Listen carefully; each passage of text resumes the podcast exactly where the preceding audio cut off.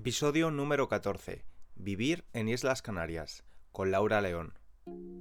Hola estudiante, ¿cómo estás? Recuerda que puedes escuchar el episodio y también leer la transcripción gratuita en la página web www.spanishlanguagecoach.com. Allí también encontrarás una guía de vocabulario que puedes leer antes de escuchar el episodio, mi recomendación, y también las flascas de vocabulario para practicar y para memorizar esas expresiones y palabras nuevas que vas a aprender mientras lo escuchas. También te recuerdo que en el caso de que quizás tu comprensión del español sea muy buena y, por eso escuches este podcast, pero necesites mejorar tu práctica con la gramática, el curso Español Ágil, mi curso online para estudiantes de nivel intermedio, gramática de nivel intermedio, está ahora abierto a inscripciones de nuevos estudiantes hasta el día 31 de marzo, hasta este viernes 31 de marzo. Tienes toda la información en la página web. Y ahora te dejo con mi entrevista con Laura. Disfruta. Desde luego que nadie puede dudar de la variedad de España en todos los sentidos, en la historia, la variedad gastronómica, cultural y también del clima. Yo recuerdo en la secundaria estudiar en geografía e historia, en esa asignatura, los cinco climas diferentes. Y uno de esos climas era el subtropical. ¿Y dónde puedes encontrar el clima subtropical en España? Pues en las Islas Canarias.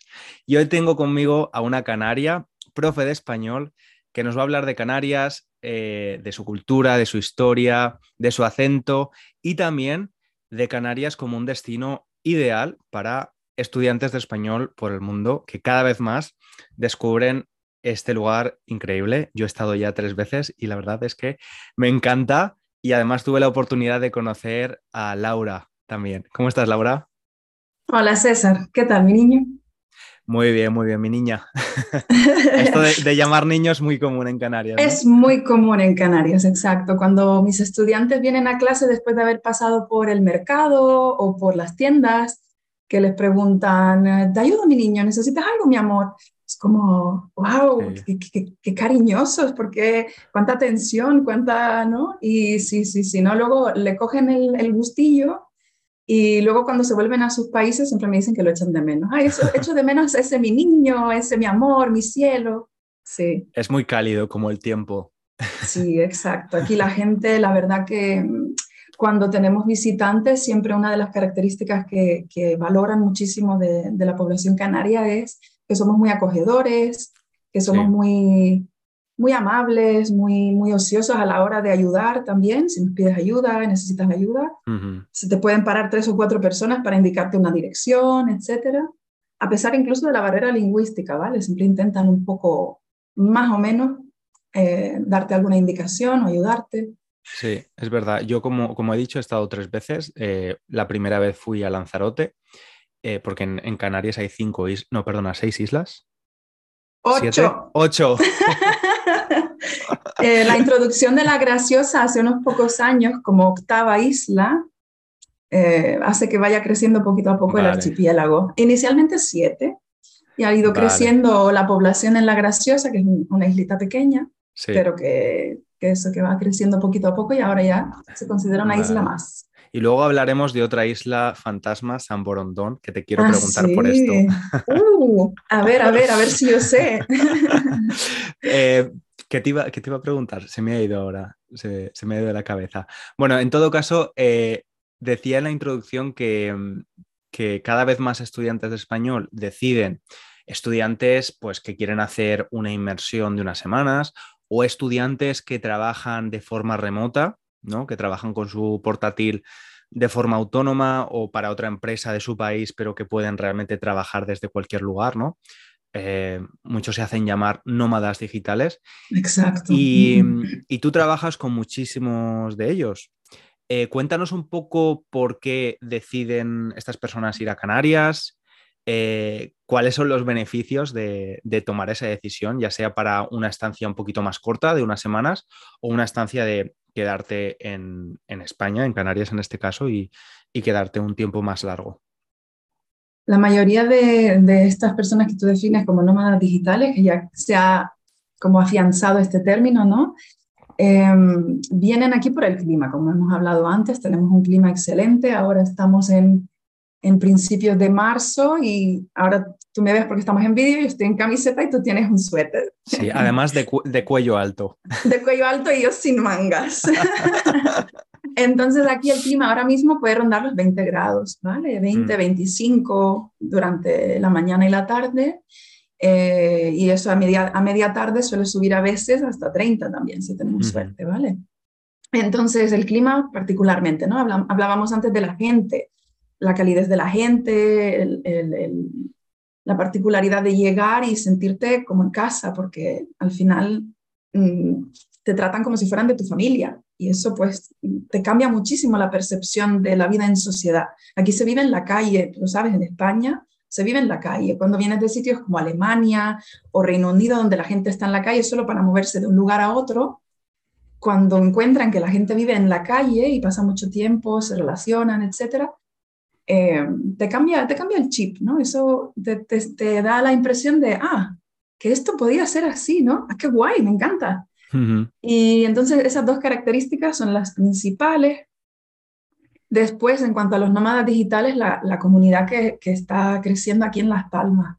Por ejemplo, yo soy de Las Palmas de Gran Canaria. Que es la capital de, Que es la, capital de Gran Canaria, sí, y la provincia de, las tres islas que están, bueno, ahora ya cuatro islas que están en el, en el lado oriental. Y mm, en Las Palmas, aquí la comunidad es impresionante. Tenemos eventos prácticamente cada día de la semana, desde eventos deportivos a eventos de ocio, quedadas para ir a cenar, mm, de todo. Y la ciudad en sí también eh, lo, han, montado muy bien, se lo ha montado muy bien el, ayuntamiento, promueve muchísimo la cultura. También tienen, la ciudad en sí tiene eventos para participar locales, extranjeros, etcétera, todos los fines de semana. ¿Dónde encuentras todo eso? Gratis. Gratis. Entonces eso es otra cosa que llama muchísimo la atención. Y mm, en general en las Islas Canarias, eh, el año pasado se estima que llegaran cerca de 46 mil nómadas digitales. A todas las Islas Canarias, ¿no? Sí, sí, sí. Pero mayoritariamente a las capitales de Las Palmas y Santa Cruz, ¿vale? en, en Gran Canaria y en Tenerife. Y, yo lo veo, lo veo a diario, como tú dices, mis alumnos, la mayoría son nómadas digitales que llegan aquí para, para vivir un tiempo. Y lo que yo veo es que luego la mayoría eh, se enganchan a, las tres características que hemos dicho, el clima, la gente y la comunidad, y quieren volver. Y muchos se, se quedan aquí mm. para, para crear aquí como su base, ¿no? Tener la base en las Islas Canarias y luego de aquí empezar a viajar por el resto de Europa o el mundo. Un tiempo, viajan a lo mejor dos meses y vuelven. ¿De dónde suelen ser estas personas? ¿Suelen ser comunitarios de la Unión Europea o estadounidenses, norteamericanos? De, todos los lugares del mundo. Te sorprendería la cantidad de gente de los rincones, de los extremos, de Alaska, de Australia, de, de, Buenos Aires, ¿vale? También tenemos algunos eh, hispanos que llegan de, esas regiones. De Asia quizás es a lo mejor la que menos, pero porque ellos también cuentan con su propio destino eh, de nómadas digitales en, en Indonesia, en, en Tailandia, ¿no? Tienen sus propios destinos también y es muy, muy barato allí, ¿no? En comparación, las Islas Canarias dentro de Europa diría que es bastante barato vivir aquí, la vida es bastante barata eh, en cuanto a salir al restaurante, comprar en el supermercado, etcétera pero es verdad que en, a lo mejor Bali, por ejemplo, es mucho más económico salir a, comer fuera, ¿no? por ejemplo. Sí, sí, sí. Y, y, sí, muchos, muchos deciden quedarse, entonces cuando están en ese limbo entre me gusta la, la isla, me quiero quedar, eh, no hablo español correctamente. Hablo, ¿no? Parloteo, eh, hablo un poquito, pero no, no, conozco la lengua, no conozco la gramática, me gustaría mejorarlo. Entonces es cuando me suelen contactar, también aquellos que vienen durante, para pasar a lo mejor dos meses, un mes, sobre todo porque mis programas duran normalmente unas cinco semanas, porque no me, no me gusta hacer, em, no me gustan los programas muy intensivos. Si es necesario, se ofrece, si el alumno busca eso, se ofrece, pero hemos visto que funcionan muy bien extender en el tiempo eh, las lecciones, nos vemos dos veces en semana, una horita, horita y algo, y les dejamos tiempo para que ellos practiquen, asimilen, que es muy importante. Y entonces hemos visto que esos cinco semanitas, mínimo cuatro o cinco semanas, dos veces en semana y practicar mucho, venir a los eventos. Tenemos muchos eventos para, para nuestros estudiantes de la comunidad nómada. Claro. Y, y mm, esto, esto es interesante lo que dices porque, claro, está muy bien que como, como persona que quiere vivir esa experiencia ¿no? de trabajar desde otro lugar y desde un, pues especialmente desde un lugar tan, tan idóneo a nivel de clima, a nivel de costes, etcétera, etcétera. Eh, pero corres el riesgo de que si haces eso y estás en un lugar donde hay mucha gente internacional, el inglés se convierta en el idioma, en el idioma oficial ¿no? de, de esa comunidad y no llegues a aprender el idioma, que imagino que no todo el mundo tiene como objetivo aprender español, pero desde luego que si vas a pasar un tiempo en ese país, pues tiene sentido que lo aprendas porque al final te vas a ver limitado en muchas cosas, ¿no? En, poder cambiar de casa con facilidad, en ir al cine, en conocer gente que a lo mejor no domine el inglés. Entonces, muchas veces yo siempre digo que hay un, hay un gran mito con la inmersión, ¿no? De piensa, mucha gente piensa que solo por vivir en otro país, en un país de habla hispana, vas a aprender español. Y no, a veces eh, te confías y acabas, y lo digo eh, por, experiencia propia. Por experiencia propia, porque yo mis primeros, el primer semestre de universidad que hice aquí, eh, me junté solo con españoles y sí, iba a la universidad en inglés, iba a la universidad en inglés, el supermercado hablaba un poco de inglés, pero realmente mm, mi vida social, eh, que cuando estás de Erasmus forma, es gran parte de tu vida en general, era en español. Eh, entonces, pues en el segundo semestre ya cambié de estrategia y me junté con mis compañeros estadounidenses. O sea, tampoco estaba con británicos, pero bueno, es, lo, gracioso del Erasmus, que te juntas con gente de todo tipo, ¿no? Pero es que siempre quiero remarcar eso, que, que irte a un país no hace que aprendas el idioma. Lo que hace que aprendas el idioma es que de verdad eh, hay que tener una inmersión con las personas que viven en ese país, que hagas un esfuerzo también, que continúes trabajando en el aprendizaje del idioma, ¿no? Eh, has comentado el tema de los programas intensivos. Coméntanos un poco cuál es la diferencia entre alguien que quiere aprender español y no tiene una fecha límite y alguien que quiere aprender español y lo decide hacer utilizando un programa intensivo. Es intensivo por el número de, clases a la semana, por el número de esfuerzo que requiere eh, hacer fuera de la clase? Cuéntanos un poco para la gente que no...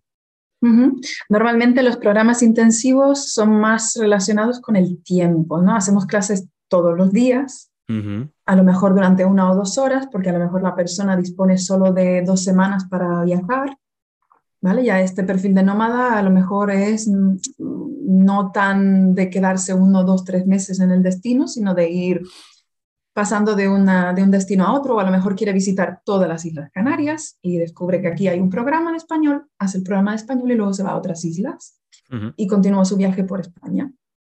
Entonces, a este estudiante le, proponemos un programa intensivo en cuanto a tiempo y el contenido. Normalmente solo hacemos clases privadas. Entonces, con, con estos cursos intensivos, normalmente. El contenido dependerá un poco de la necesidad del estudiante, lo que tienen los programas privados, ¿no? que intentamos adaptarlo un poco a la necesidad y al límite de tiempo que tiene la persona. Y también, digamos que posiblemente, si la persona quiere aprender mucho, mucho, mucho en poco tiempo, el contenido también aumente, ¿no? Le daríamos más volumen de, de material, etcétera, pero depende de la persona. Hay gente que dice, yo quiero un curso intensivo solo para poder hablar en el supermercado, en el restaurante y hacer algún amiguito o amiguita cuando esté por España, ¿no?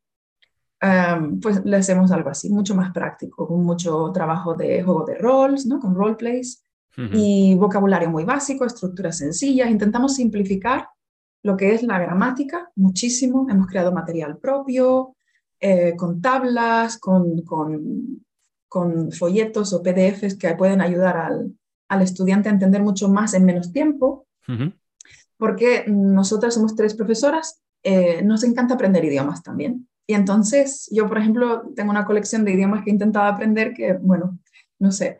Me gusta siempre intentar captar un poco la esencia del idioma, vocabulario básico, entonces voy a siempre una estructura similar, ¿no?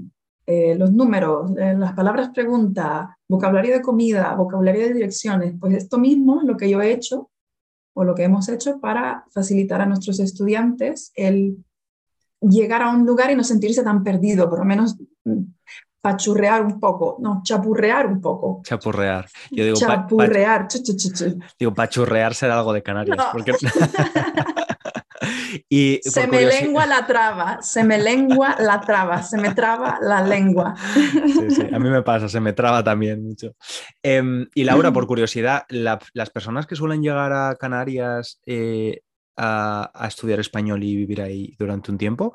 ¿Son principiantes o, hay de todo? ¿Hay gente que ya va preparada? Hay de todo.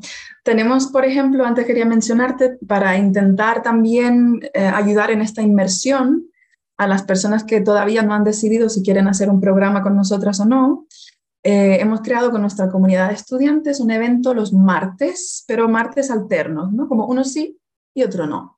Y se llama Talking Tuesdays, el nombre es en inglés porque para que entiendan un poco de qué va, ¿no? Sería martes de charla en español. Y, y, lo que hacemos es organizar a las personas en diferentes mesas por nivel y está teniendo un éxito tremendo. En la última sesión habían, habían confirmado eh, como unas 25 personas y aparecieron 50.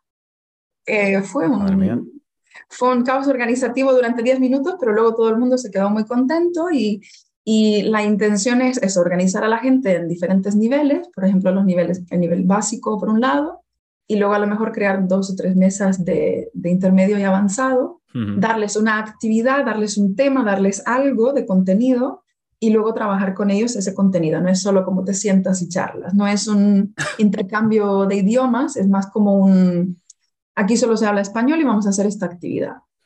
Y viene gente de niveles B2, C1, C2, sí, sí. Muy bien, muy bien, muy bien. Extranjeros que están aquí un tiempo o que están pensando, como decía, en mudarse aquí para vivir aquí. Y a lo mejor porque han vivido ya en España o porque han hecho el Erasmus en Canarias. Hay muchos que vuelven, ¿eh? El Erasmus ah. es, es increíble como ah, yo me he dado cuenta porque antes trabajaba mucho con los Erasmus, ¿no? Tenía muchos estudiantes Erasmus. Eh, entre 2012 y 2014 tenía muchísimos estudiantes Erasmus, hacía muchos eventos con la comunidad Erasmus también.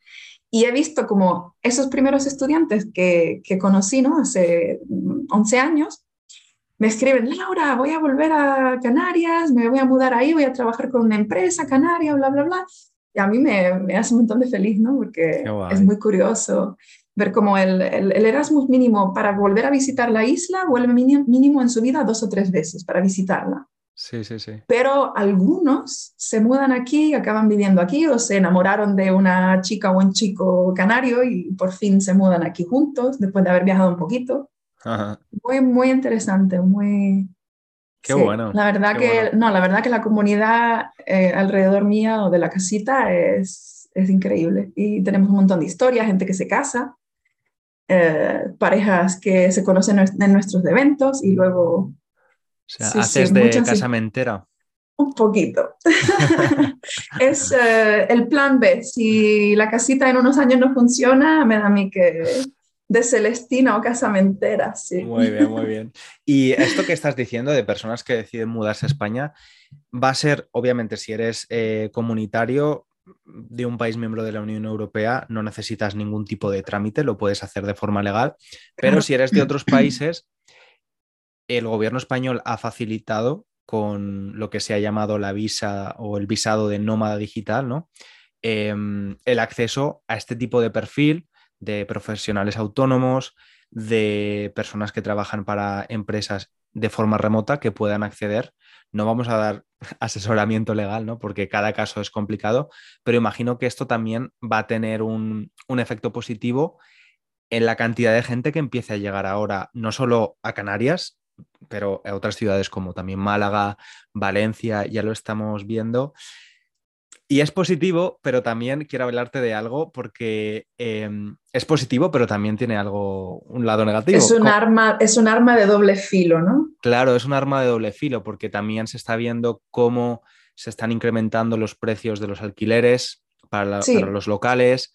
Y es algo que yo ya viví cuando vivía en Barcelona en el año 2017-2018 y empezó a surgir un movimiento llamada turismofobia. En Barcelona está muy presente, ya estaba presente ahí, em, de personas que, que, habitaban la ciudad locales y que, pues, que estaban un poco hartos de el exceso y la falta de control de pues, la cantidad de turistas que llegaban, eh, problemas de convivencia, porque obviamente cuando vas de turista normalmente pues sales de fiesta, eh, estás, estás, en otro mood, ¿no? Estás en otro, en otro rollo. No sé si en, Canarias y concretamente en, las Palmas de Gran Canarias donde vives, esto, este movimiento o este fenómeno ya existe, hay una cierta parte de la población a la que le genera malestar, porque es complicado, ¿no? Lo que dices, es un arma de doble filo. Por un lado, traen un beneficio económico porque llenan restaurantes, alquilan casas, van a estudiar a tu, a tu academia, negocios locales, negocios locales, pero por otra parte también afectan negativamente al, precio de la vida, ¿no?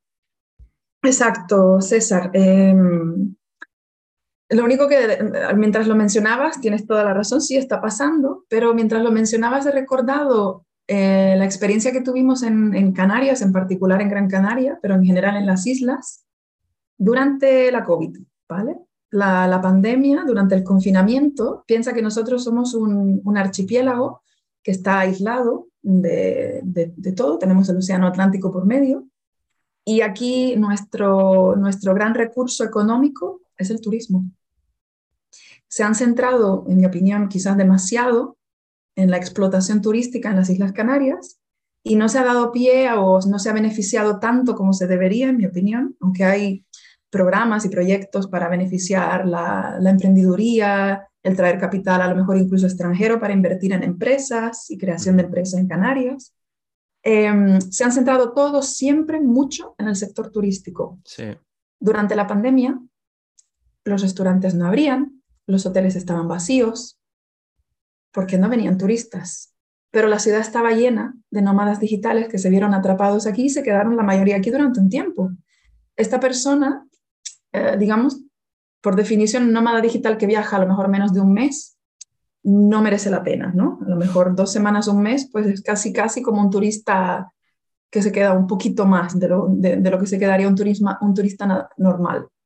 Y aún así, se estima que un nómada digital eh, deje, ¿no? ingrese en, la economía local alrededor de 3.000 euros al mes, ¿vale? Entonces hablamos de un gran beneficio económico, pero es cierto que el impacto en el alquiler sí existe en, las zonas céntricas de la ciudad. Es muy difícil encontrar un piso barato hoy en día. Eh, estamos hablando de la zona de las canteras, la playa, ¿no? Eh, la zona de Santa Catalina, que es el parque donde se celebra el carnaval, que tienes que venir un día. Todas esas zonas muy céntricas, eh, la zona donde estoy yo, en Plaza de España, ¿vale? Zonas céntricas. Obviamente se ha convertido en una cosa imposible encontrar un alquiler por menos de 800 euros, ¿vale?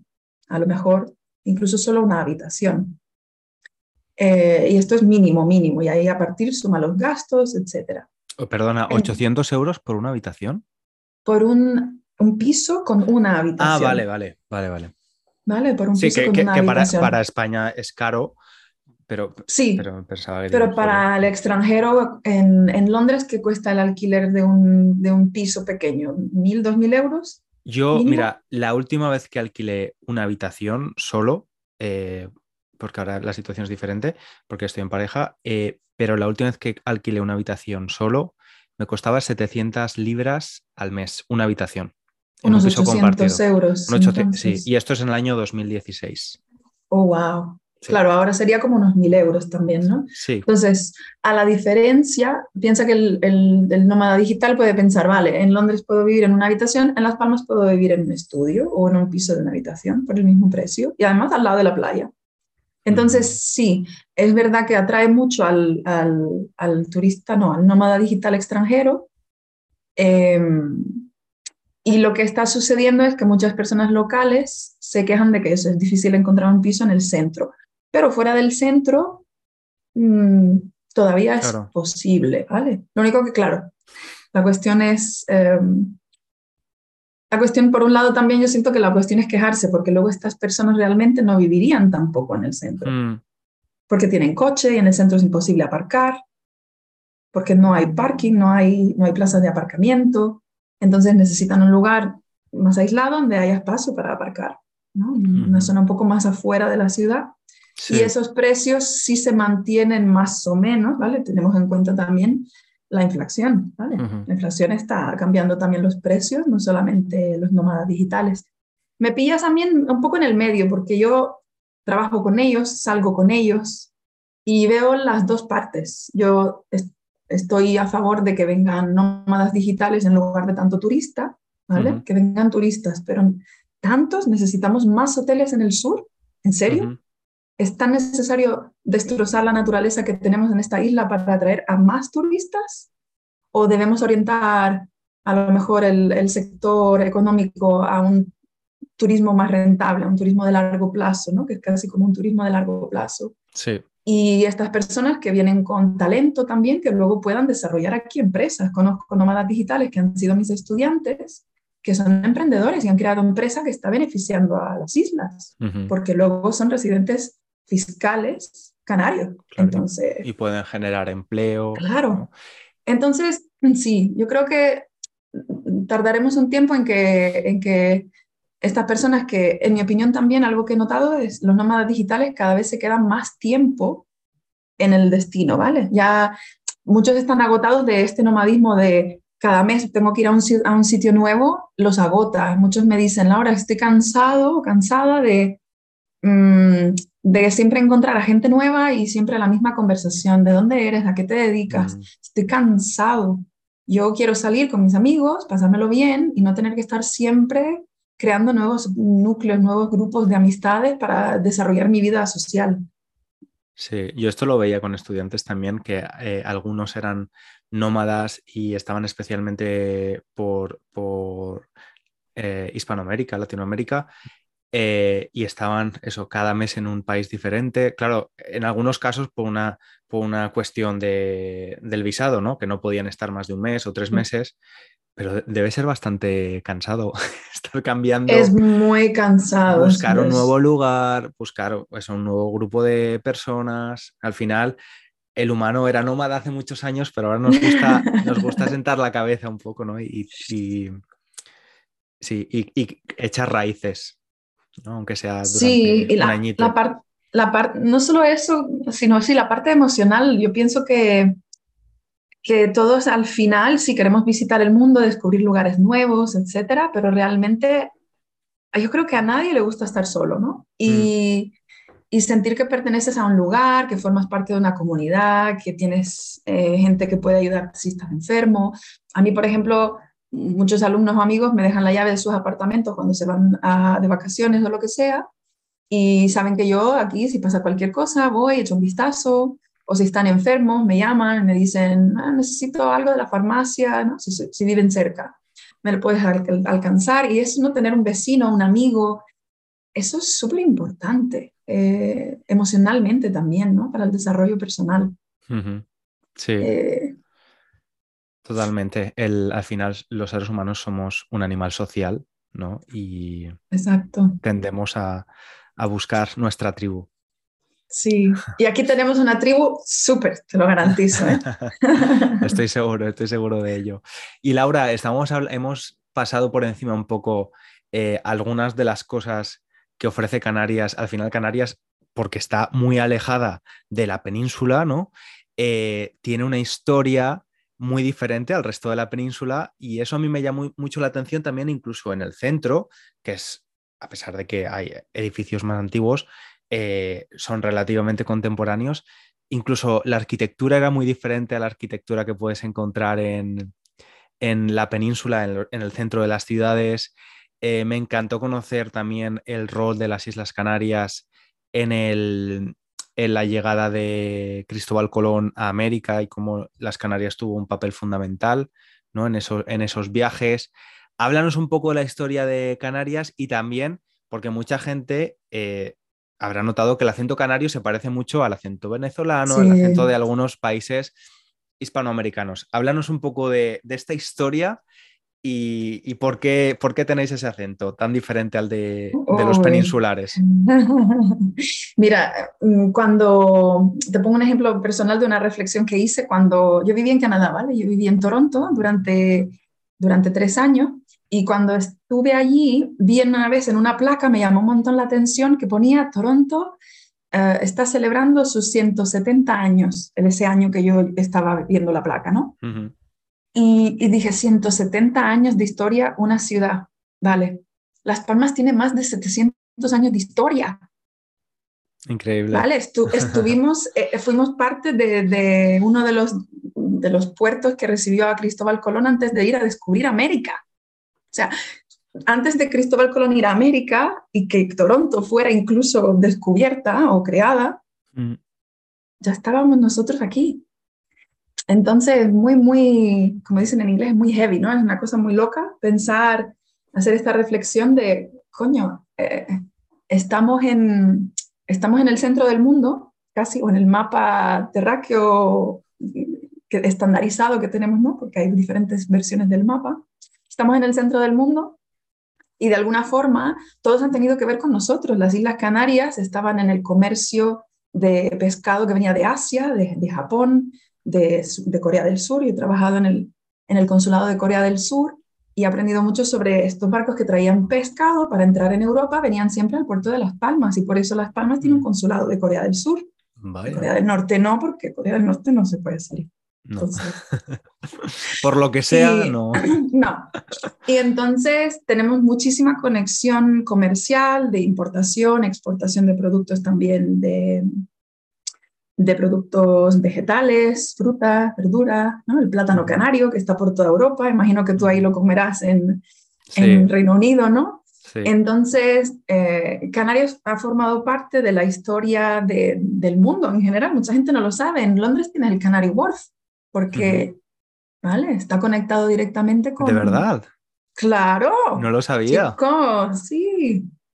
Sí, sí, sí, Está, está conectado con el comercio, digamos, exterior que tenía Canarias con, con el mundo, porque al final Reino Unido era el centro del mundo durante una época, ¿no? Era potencia mundial. Sí, sí. Entonces, muy interesante. ¿Qué más te puedo decir? Y el tema, el tema del, del acento. Ah, el tema del acento. Háblanos de, de la llegada de, Canarias o de la mezcla. Canarias está hermanada con muchas ciudades y, ciudades en general de Latinoamérica, ¿vale? En Venezuela, Colombia, en diferentes, digamos que, ¿cómo te explico? La zona oriental, ¿no? Las islas orientales, Gran Canaria, Fuerteventura, Lanzarote, La Graciosa, tienen un acento un poquito, digamos, pero sobre todo Las Palmas, más similar al cubano, yo diría, si quieres poner así y luego es muy curioso como las islas de Tenerife, La Palma, El Hierro y La Graciosa tienen un acento más venezolano, porque tuvieron mucha más, eh, más afluencia de gente que llegó, sobre todo durante la Gran Depresión, ¿no? en momentos históricos donde en otros lugares de Latinoamérica no era posible mm, tener una vida estable, buena, y emigraron para, para, acá. Pero a la inversa también, durante la Guerra Civil Española, muchos canarios se vieron que como estaban en contra del franquismo, se fueron a, a Latinoamérica. Entonces hemos tenido un flujo constante de, de, migración que ha permitido un poco darle esta riqueza de sonido al, al canario, ¿no? que suena un poquito más melódico. Y mi acento particularmente no es muy, muy marcado. Yo con los años de la enseñanza se me ha quedado bastante neutro, pero si las S a veces las hago, a veces no, como puedes notar. No hay una regla, no hay una regla. ¿eh? Las S a veces las pronuncias, a veces no. Nosotros no decimos las palmas, decimos las palmas. Y si te equivocas con la palma, es tu problema. Tuve una alumna de Australia, sus padres vinieron a visitarla y, y, no, y fue al aeropuerto y no, no, los encontró en el aeropuerto, ¿no? Cuando llegaron, venían de Australia, de, de Tasmania. He tenido estudiantes de Tasmania. Madre mía. Y mm, cuando, llegó, cuando llegó al aeropuerto les llamó, no les veo, no les veo, ¿dónde están? Sí, en el aeropuerto, ¿no? En Las Palmas. No, pero ¿dónde están? No? Vemos esto y fotos, fotos, fotos. Esto no es aquí. ¿Dónde están? Ah, estamos en La Palma. Llegaron de Australia a La Palma. Pobres, pobres. Tuvieron luego que venir a Las Palmas. Claro. Y sí, muchas confusiones con La Palma, Las Palmas, sobre todo durante la explosión del volcán en La Palma. Eh, mucha gente, sobre todo periodistas españoles, sí. confundían La Palma con Las Palmas también. Muy curioso, curioso esto como anécdota. Sí, sí, sí. Bueno, yo he dicho que había cinco islas, ¿no? Al principio del episodio. No pasa nada, no pasa hay nada. Ocho, hay ocho oficiales y luego eh, me gustaría que me hablases, tenemos muy poquito tiempo, pero que resumieses la, historia, la leyenda de San Borondón, la novena isla canaria. San Borondón es un poco como eh, la leyenda de Atlantis, ¿vale? De la antigua Grecia. Es esta isla mágica que aparece y desaparece. Eh, pero claro, realmente mm, yo, no, yo no la conozco, no, no he estado, Creo. Pero existe, o sea, existe físicamente. Creo que, creo que Alegranza se puede visitar y San Borondón, creo que es solo la leyenda, porque se supone que es un islote que está más allá. Entonces. Claro, yo, yo lo que he leído es que no, o sea, que realmente no existe, que, que es una leyenda que se ha ido, se ha ido contando, pero que no. si ha existido o no, bueno, vale, pues la leyenda de Atlantis. Si alguien va a las Islas Canarias y las quiere buscar. Pero para, por ejemplo, como anécdota, esta otra, este otro islote, Alegranza, es privada. Ah, vaya. Hay una isla privada, bueno, islote. Sí. ¿Y quién, y quién, quién tiene la propiedad? No tengo el placer. No. Elon Musk o alguien así, seguramente. No tengo el placer de conocerlo, sí, pero no se puede, no puedes llegar tú con tu barquito y entrar ahí. Bueno. Entonces, como anécdota curiosa, sí. Qué bueno. Pues si ahorras mucho dinero, puedes comprar una isla en las islas. no, no. Laura, muchísimas gracias por tu tiempo. Ha sido un, placer, charlar contigo, conocer un poquito más eh, el mundo de los nómadas digitales en, en las Canarias. ¿Y dónde te pueden encontrar los estudiantes o las personas interesadas en saber un poquito más de ti?